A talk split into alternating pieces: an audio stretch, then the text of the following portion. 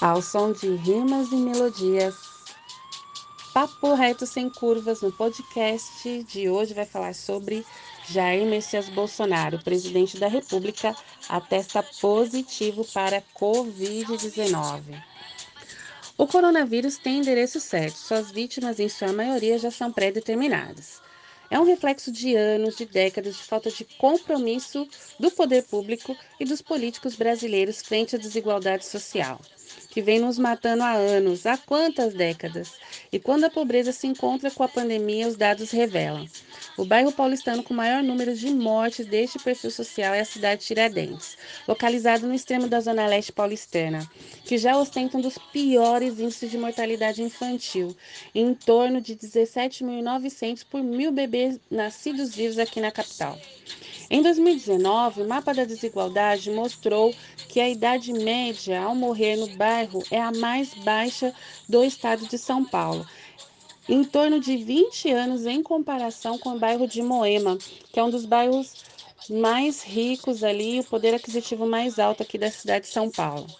A cidade de Tiradentes também concentra os usuários do SUS, em torno de 80% da população usa exclusivamente a rede pública como fonte ali de cuidar da sua saúde, né? E desde o início da pandemia, duas crianças e um adolescente morreram por síndrome respiratória no bairro. O médico da família e da comunidade, Roberto Trindade, que trabalha na unidade básica de saúde, Inácio Monteiro, da cidade de Giradentes, acredita que as, as condições socioeconômicas é um fator importante para entender essa situação. E ele também afirma que apenas nos últimos três semanas, a região tem recebido uma quantidade razoável de testes para coronavírus. Até então, grande maioria dos casos era registrado como síndrome respiratória aguda. Morador da cidade de Tiradentes desde criança, Trindade ele explica que a maior parte das famílias vive em casas de dois cômodos, com até 10 pessoas, que acabam inviabilizando o isolamento social. Além disso, a falta de política pública, de falta de segurança, de alimentação e outros fatores básicos acabam favorecendo o adoecimento dessas crianças, diz o médico. E até porque grande parte da população é, que continua exercendo as suas funções, eles não pararam, né? Então é impossível algumas funções serem executadas por home office e acaba assim de trabalhar, tem contato no transporte público com outras pessoas completa. E a reportagem percorreu bairros pobres e favelas da Zona Leste paulistana, que é uma das regiões com mais casos de Covid-19 em São Paulo, como Jardim Silvatelli, Jardim Camargo Novo, Jardim das Oliveiras, e notou muitas crianças brincando nas ruas sem máscaras. E ele disse: fica difícil manter a criança em casa, sendo que dentro dessas residências eles não conseguem oferecer opções de lazer, explica Trindade. Quanto à falta de máscara, o médico diz que vem da percepção que eles não vão adoecer de Covid-19 e diz é um grave erro. Existe essa falsa ideia de que as crianças não vão pegar e os adolescentes têm essa ideia em relação a si mesmo, afirmou.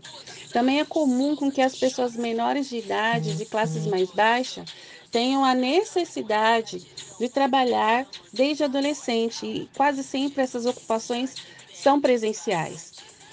Já o pediatra infectologista Marco Aurélio Safadi, que é presidente do Departamento de Imunização da Sociedade de Pediatria de São Paulo e médico do Hospital Central da Santa Casa de Misericórdia, também aqui em São Paulo, concorda que a classe social dos doentes já é reconhecida como fator importante nas complicações de Covid-19 para os adultos e que também vem sendo considerada para as crianças.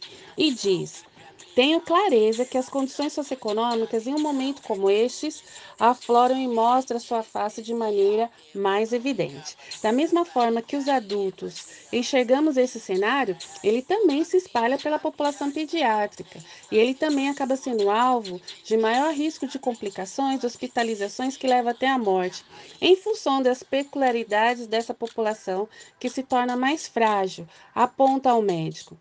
Além de atender a população e usuários da Santa Casa de São Paulo pelo SUS, Marco Aurélio Safad também atende a rede privada na capital paulista. E segundo eles, os hospitais particulares, que no início da pandemia eram os mais procurados, eles estão tendo diminuição de hospitalização em relação à rede pública. A doença primeiro circulou mais intensamente nas regiões teoricamente mais privilegiadas, talvez pelo fruto da introdução do vírus em viagens internacionais. Em segundo momento, ele se espalhou pela comunidade e principalmente através das pessoas mais vulneráveis e inverteu a situação. Até vemos crianças nos hospitais privados, porque o vírus não escolhe indivíduos, mas ele tem um impacto diferente e acaba sendo mais agressivo nas populações mais pobres. É importante, então, que se entenda que estamos falando aqui de necropolítica. Após tudo que já falamos, vamos relembrar algumas frases que o atual presidente da República disse durante o combate ao coronavírus. Covid-19. Primeira frase, abre aspas, superdimensionamento.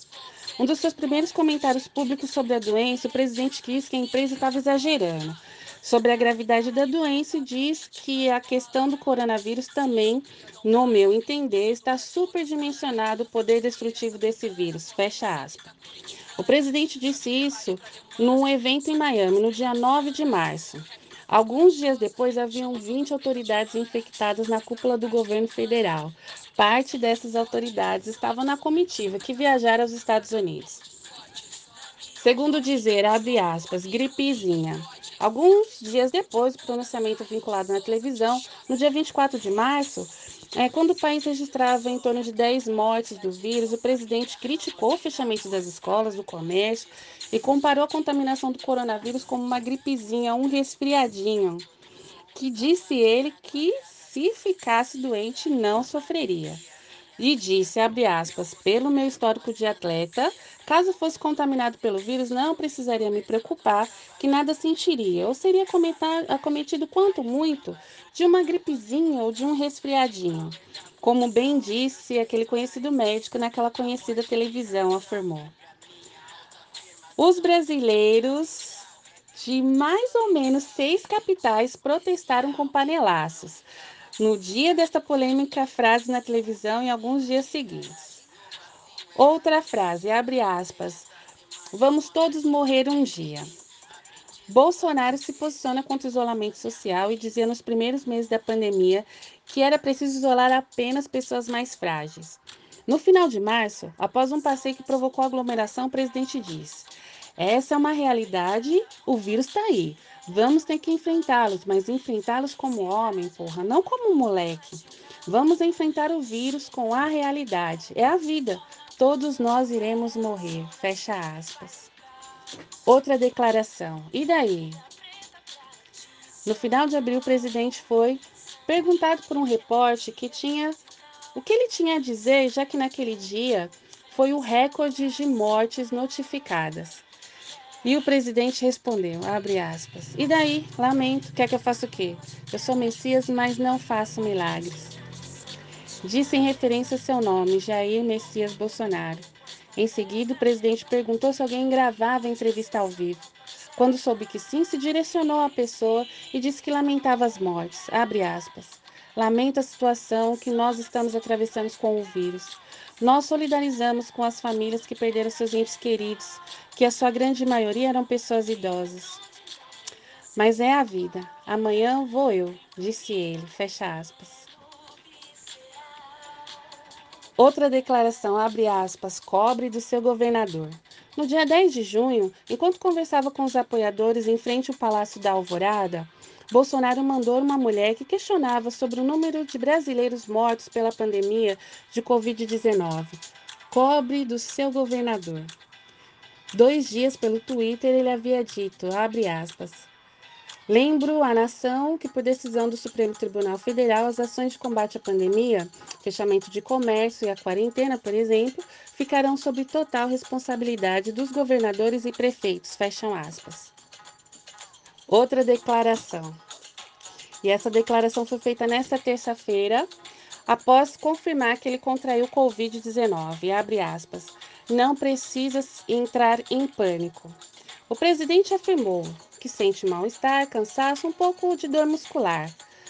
Quanto ao repouso, isso é um particular meu. Eu não sei ficar parado. Vou ficar despachando por videoconferência, afirmou o presidente, que diz, diz estar se sentindo impaciente.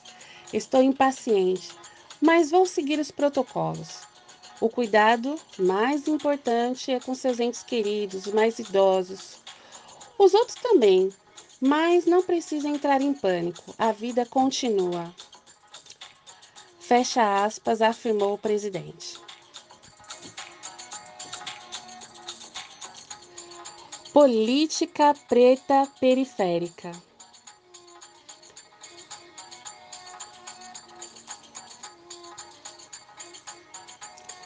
Política preta periférica vem propor que sejamos nós por nós. Política preta e periférica compreende e entende que precisamos ser urgentemente centralidade dos debates políticos. Não podemos mais ser tratados como números, nós por nós. Política preta periférica fala sobre isso e trata-se disso.